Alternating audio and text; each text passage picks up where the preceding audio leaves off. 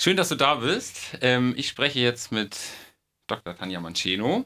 Wir haben uns vergangenen Sommer schon einmal unterhalten über die postkolonialen Strukturen hier im FSK, im Freien Senderkombinat.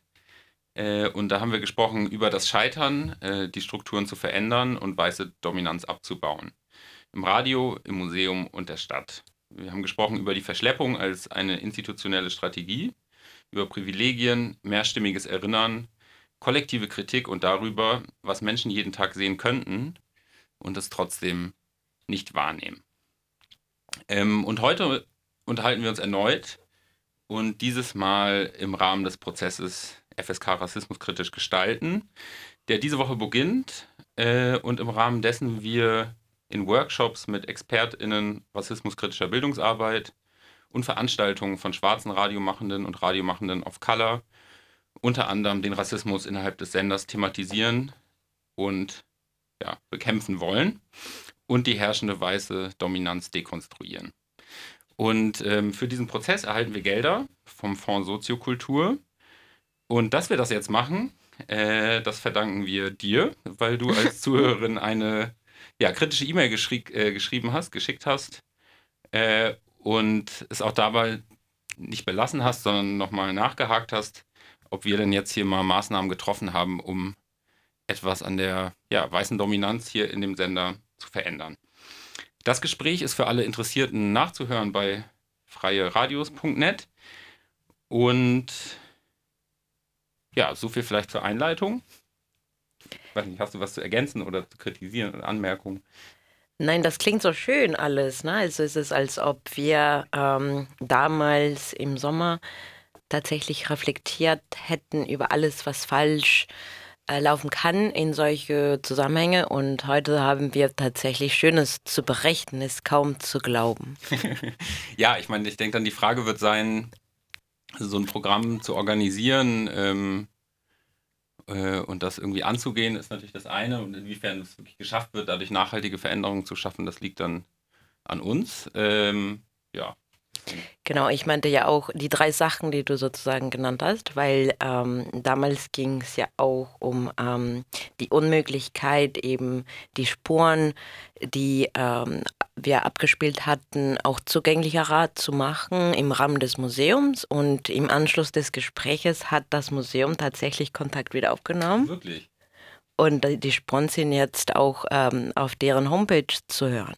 Und deshalb können wir zweimal über schöne Erfolge erzählen, ja, die natürlich nicht ähm, das alle ähm, sozusagen abhacken, was äh, problematisch ist, aber zumindest ein Schritt in die richtige Richtung oder ja, ja in der andere Richtung könnten ja. wir sagen. Bilden, okay. Und vielleicht nochmal für äh, unsere Zuhörerinnen, welches Audio, wir haben da ein Audiostück zusammen gehört und ähm, das war irgendwie verschwunden auf der Museums-Internetseite und jetzt ist es da wieder zu hören. Genau, zwei Audiospuren, die die äh, Kolonialgeschichte des Museums behandeln, kritisch und akustisch. Genau.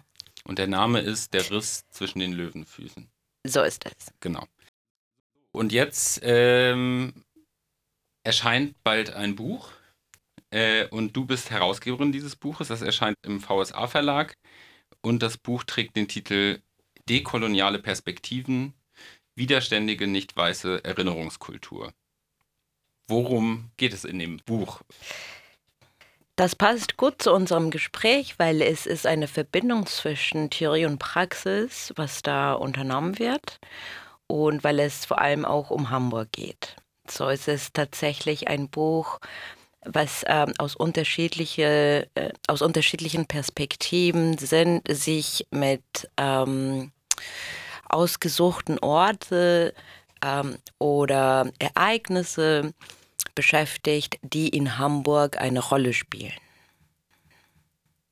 Und da ähm, hatte ich ähm, ja wirklich sehr viel Glück, dass ich mittlerweile so interessante und engagierte Leute in Hamburg kenne, die nicht nur aus der Wissenschaft, sondern auch ähm, aus Kulturbereichen und Künstlerinnen kenne, die ähm, ein kritischer Blick über die ähm, Kolonialgeschichte eben von entweder Institutionen oder Ereignisse oder Bewegungen sogar haben. Und sie teilen diese ähm, Einsichten, diese Perspektiven, die wir strategisch als ähm, nicht weiß und die kolonial positioniert haben. In dem Buch teilen die mit uns. Und ich kann jetzt gerne ein bisschen einzeln von den ähm, Beiträgen erzählen vielleicht ein, zwei Beispiele oder so. Das habe ich gedacht, genau. Ja. Also ich hatte schon erzählt, dass das Buch sozusagen drei Bereiche hat und ähm, am Anfang geht es um Institutionen und da beispielsweise setze ich mich zusammen mit der jungen Wissenschaftlerin ähm, Nas Alwindi. Wir setzen uns mit der ähm, Kolonialgeschichte der Universität Hamburg auseinander, die vielleicht viele mittlerweile schon wissen, erst ähm, als ein Kolonialinstitut gegründet wurde. Mhm. Und wenn wir vom Kolonialinstitut sprechen, sprechen wir vom gleichen Gebäude wie das Hauptgebäude. Und wir gehen diese Geschichte nach und erzählen auch, ähm, wo eigentlich äh, das Geld herkommt, ähm, das damals benutzt wurde, um das Gebäude zu bauen. Und das ist wirklich sehr interessant, weil die Geschichte von diesem Hauptgebäude ist unmittelbar mit den Minen, mit den Diamantenminen aus Süda Südafrika verbunden. So bildhaft wie es klingt, könnten wir sagen, dass also das Gebäude könnte praktisch ähm, andersrum in diese Mine reinpassen und da würde immer noch Platz geben. Ne? Und das ist so bildhaft für uns, dass ähm, die Wissenschaft in anderen Teilen der Erde äh, Löcher hinterlassen hat, wo nichts mehr wächst. Wie ist das vielleicht auch verknüpft mit den Inhalten, die dort vermittelt wurden? Genau, es sind so unterschiedliche Schichten. Wir können von eben vom ähm, vom Materielles her zum Beispiel die Geschichte erzählen, wie Hamburg mit ähm, Territorien, die kolonisiert wurden, weltweit eigentlich verknüpft ist, weil das war jetzt ein Beispiel, ähm, aber ich hätte genau ähm, über die Salpeterindustrie von ähm, Edmund Siemers zum Beispiel erzählen können. Und ähm, gleichzeitig ähm, gibt es die Geschichte der Fächer, die dort gelehrt wurden. Und wir stellen ganz schnell fest, dass die Kontrolle der Kolonien in erster Linie sozusagen, also das Ziel vom Kolonialinstitut war. Und wie äh, die ganze Fächer von Hygiene bis hin zu ähm, Geografie nur da, also gerichtet waren, um besser ausbeuten zu können. Mhm. Und ähm, ja, wie auch Hamburg sagt, Kolonialbeamte zu, ähm, zu bilden. Ne? Dass, dass sie wissen, wie sie sich in den Kolonien zu verhalten haben und auch Informationen erheben müssen und auch wieder hierher verschicken müssen. Und so äh, schließt sich der Kreis, äh, inwiefern auch viele von den ähm, sogenannten Kolonialgouverneure und Kolonialoffiziere, die eigentlich alle Kriegsverbrecher oder in dem Zusammenhang als Verbrecher gelten könnten, auch äh, maßgeblich äh, dazu beigetragen haben, dass ja, im Fallbeispiel zum Beispiel von Tansania, ne, dass es äh, sogar Tonnen von Erde hierher verschifft worden sind, um dann ähm, für die Wissenschaft zu dienen, aber auch für äh, das ehemalige Völkerkundemuseum, heute Markt, dort als Objekte ausgestellt zu werden. Mhm. Und darunter eben auch ähm, Human Remains. Und in der Uni ist es wahrscheinlich sehr, ist die Verbindung sehr offenbar. Gibt es sozusagen, welche Institution ist frei von irgendeiner Form von kolonialer Vergangenheit? Gibt es das überhaupt in Hamburg? Genau, also ich habe auch äh, in die Richtung gedacht öfter und ähm, alles, was wir moderne Institutionen nennen, sind äh, verknüpft mit dieser Geschichte. Das bedeutet nicht, dass die alle abgeschafft werden müssen, mhm. ähm, sondern dass das Teil eben von der, was wir moderne Geschichte ähm, nennen oder Modernisierung ähm, nennen, ist. Also das ist einfach Grundbestandteil und es wäre auch interessanter, dass die Unis sich ähm, damit holistischer auseinandersetzt und mhm. nicht nur als eine Fußnote. Dazu ist ganz bildhaft sozusagen jetzt auch ähm, für alle, die es wollen, eine, äh, ein Museum im Hauptgebäude, vom Gebäude, was wir gesprochen ja. haben. Da haben die ein Museum eröffnet oh, okay. über die Geschichte äh, der Uni Hamburg. Und ich war mit meinen, mit meinen Studierenden dort aus einem Seminar und Sie, also Sie haben es schneller äh, gecheckt als ich, ehrlich gesagt, dass das Museum aus zwei Räumen besteht.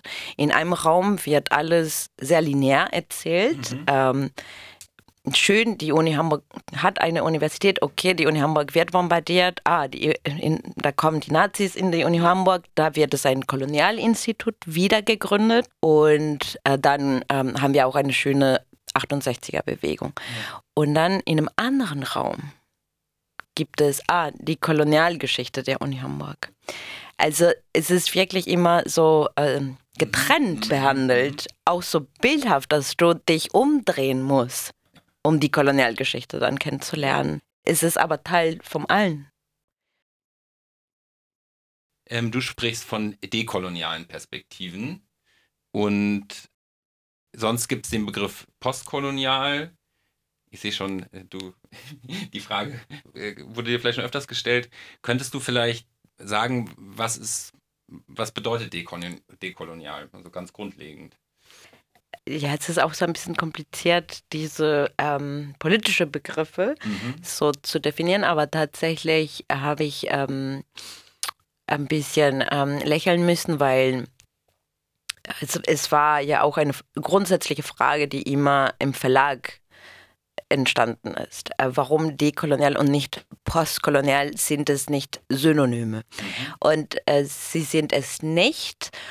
Und ich würde sagen, es ist vielleicht ähm, ein bisschen eine langweilige Diskussion, weil es eher mhm. so auf epistemische, auf wissenschaftlicher Ebene stattfindet.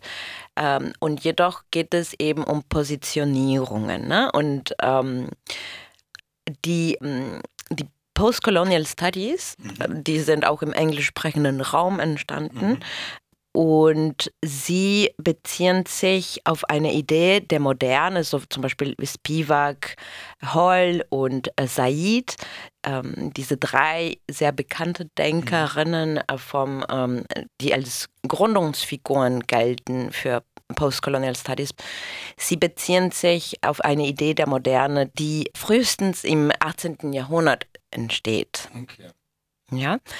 Und die dekoloniale Denkerinnen, die vor allem im afrikanischen Kontext, aber auch in Lateinamerika sind, sie sprechen von einer Globalisierung und einer Modernisierung sogar der Welt bereits äh, mit der ersten Reise Kolumbus. Mhm. Und dabei äh, äh versuchen sie eine neue Zeitverständnis global zu vermitteln und nicht zu sagen, äh, die moderne Zeit fängt mit der französischen Revolution mhm. an. Das ist eine Frage der Datierung des Rassismus, mehr mhm. oder weniger. Wir sprechen jetzt viel über dekoloniale Perspektiven, vor allem im Hinblick auf dein äh, Buch. Die Veranstaltungsreihe setzt sich mit Rassismus innerhalb unserer Strukturen auseinander. Das heißt, ich sag mal vielleicht Rassismus als Struktur und Diskriminierung. Wie hängt so ein Prozess mit dekolonialen Perspektiven zusammen? Ja, das ist jetzt eine sehr schwierige Frage des Transfers.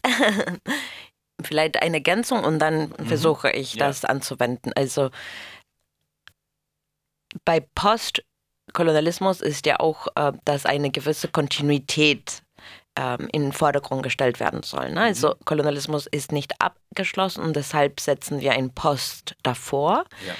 Das lädt aber auch dazu ein, zu sagen, dass äh, zum Beispiel die FSK eine postkoloniale Institution sein kann, wenn wir uns historisch angucken, welche Rolle ein Radio in kolonialen Zeiten gespielt mhm, hat, mhm. nicht wahr? Auch nicht weit weg von hier in Dammtor zum Beispiel die Post Zentrale war damals auch eine Telefonzentrale, äh, wo die ganze Infos äh, von den Kolonien kamen und so hat Deutschland ganz schnell reagiert und wusste, wo sie Widerstand niederschlagen kann. Wenn Informationen um Machterhalt dann versendet werden, können wir immer noch von postkolonialen Zusammenhängen sprechen. Und ähm, Dekolonialität tatsächlich versucht da einen Bruch zu schaffen. Und es ist, ähm, es gibt ja die schöne Metaphern der epistemische Ungehorsam. Und das wäre sozusagen ein dekoloniales Radio. Ja, das können keine abgeschlossene äh, Rezepte oder Lösungen hm. sein, ja. sondern was von Wissen wird entlang einer Woche oder zwei Wochen generiert und daraus lässt sich vielleicht was Neues kochen oder was Neues entstehen. Und da könnt ihr wirklich äh, anfangen, meiner Meinung nach, ähm, dekoloniale Momente in dem Radio zu haben. Es geht ja nicht darum, dass das ganze Radio dekolonial sein muss. Das wäre fast unmöglich, weil wir immer noch Technik und seltene Erden ja. und Energien und so weiter, das alles benötigen wir, aber zumindest diese Momente der epistemischen ähm, Ungehorsam noch sichtbarer zu machen, mhm. das ist schon, glaube ich, sehr schön. Epistemischer Ungehorsam. Mhm. Ähm, also das klingt auf jeden Fall erstmal schon toll. Und bei epistemisch, es gehört für mich immer so zu den Begriffen, von denen ich so eine vage Vorstellung habe, irgendwie. Es geht irgendwie um Wissen, es geht um Hierarchien, es geht um, oder vielleicht auch nicht unbedingt, Wissensgeschichten. Aber vielleicht, genau, wie du merkst, äh, weiß ich eigentlich nicht genau, was es bedeutet. Könntest du das nochmal erläutern, dass wir ja, es ist tatsächlich ein Problem von der Wissenschaft, ne? dass sie mit diesen Begriffen operiert und dann mm, keine so wirklich Definition parat hat. ja, auch. Aber ähm, also mit Epistemologie, ich verstehe Wissenstraditionen. Ah, okay. Genau, mhm, also ja. ähm, und es stimmt auch schon, was du meinst, so ein bisschen ähm, ja mit Foucault gedacht. Ne? Also Wissen ist Macht und was bedeutet das? Also es gibt auch eine Institution und es gibt Regeln mhm. ähm, und es werden, ähm, was wir ähm, in einem anderen Gespräch hatten, wer wird zugehört, wie lernen wir andere Stimmen zuzuhören, warum fällt uns so schwierig, fremd, äh, vermeintliche fremde Namen uns äh, zu erinnern und ähm, die Neugierigkeit immer des Exotischen, das alles hat mit der Art und Weise, wie wir die Welt erfahren und versuchen, die Welt zu beschreiben und zu interpretieren zu tun. Mhm. Das, so würde ich Epistemologie verstehen. Und dann, okay, Epistemologie ist eine Wissenstradition und dann dabei eben ungehorsam zu sein. In dem Ankündigungstext äh, zu dem Buch, was du herausgegeben hast, steht, dass es durchaus sozusagen Fortschritte in der Erinnerung an die Kolonialverbrechen in Deutschland gibt. Genau. Ähm, dass aber gleichzeitig die Stimmen, die da zu Wort kommen, meist die von weißen AkademikerInnen sind. Genau. Und euer Buch äh, versucht, äh, dem eben etwas entgegenzusetzen. Jetzt könnte Mensch ja sagen, entscheidend ist, was gesprochen wird mhm. und nicht wer spricht. Mhm. Deswegen vielleicht die Frage, warum ist es wichtig, wer spricht? Ja.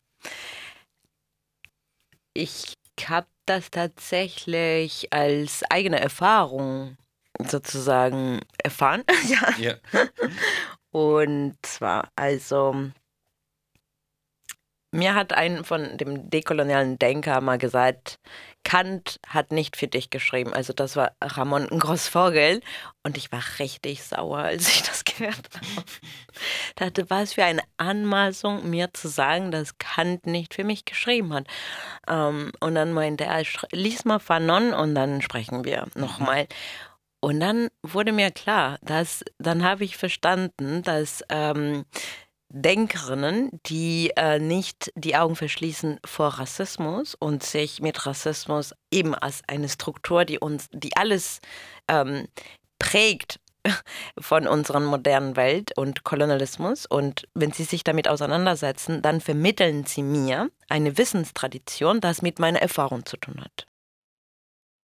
Und so kann ich auch besser verstehen, was sie meinten weil ich muss nicht die Hälfte von meinem erlebtes Wissen einfach ausblenden, um mhm. zu verstehen, warum dieser Mensch mir kein Wort mehr dazu gibt, warum er die äh, sogenannten Menschenrasse so unterteilt, wie es tut. Ne? Ja. So wie Kant es tut zum ja. Beispiel. Ne? Und ich finde tatsächlich, wir haben schon ein paar Sammelbände, die sich mit unterschiedlichen Orten in Deutschland, aber auch vor allem in Hamburg auseinandersetzen und erzählen, inwiefern sie Erinnerungs- oder postkoloniale Erinnerungsorte sind. Und immer wieder aber diese Dimension des, und was macht das mit meinem Körper, ausblenden. Mhm. Oder was hat das eigentlich mit ähm, Rassismus zu tun? Ja. Ausblenden.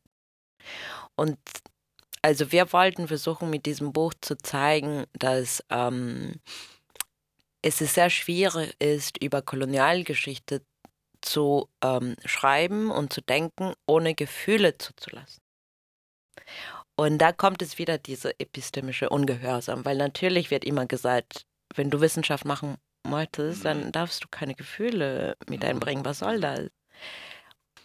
Es ist ein Experiment auf jeden Fall und aber was ich ähm, auf jeden Fall versprechen kann, ist, dass sehr vieles Wissen davon entnommen werden kann. Ob es dann vielleicht für einige Universitäten es nicht schafft, auf der Niveau der Wissenschaft zu sein, vielleicht verweigern wir auch diesen Status ja, ja, genau ja, aufgrund von den anderen Gründen. Das Buch äh, soll ja auch untersuchen, wie Kolonialgeschichte in Körpern erfahrbar ist in mhm. Orten und in zivilgesellschaftlichen Bewegungen.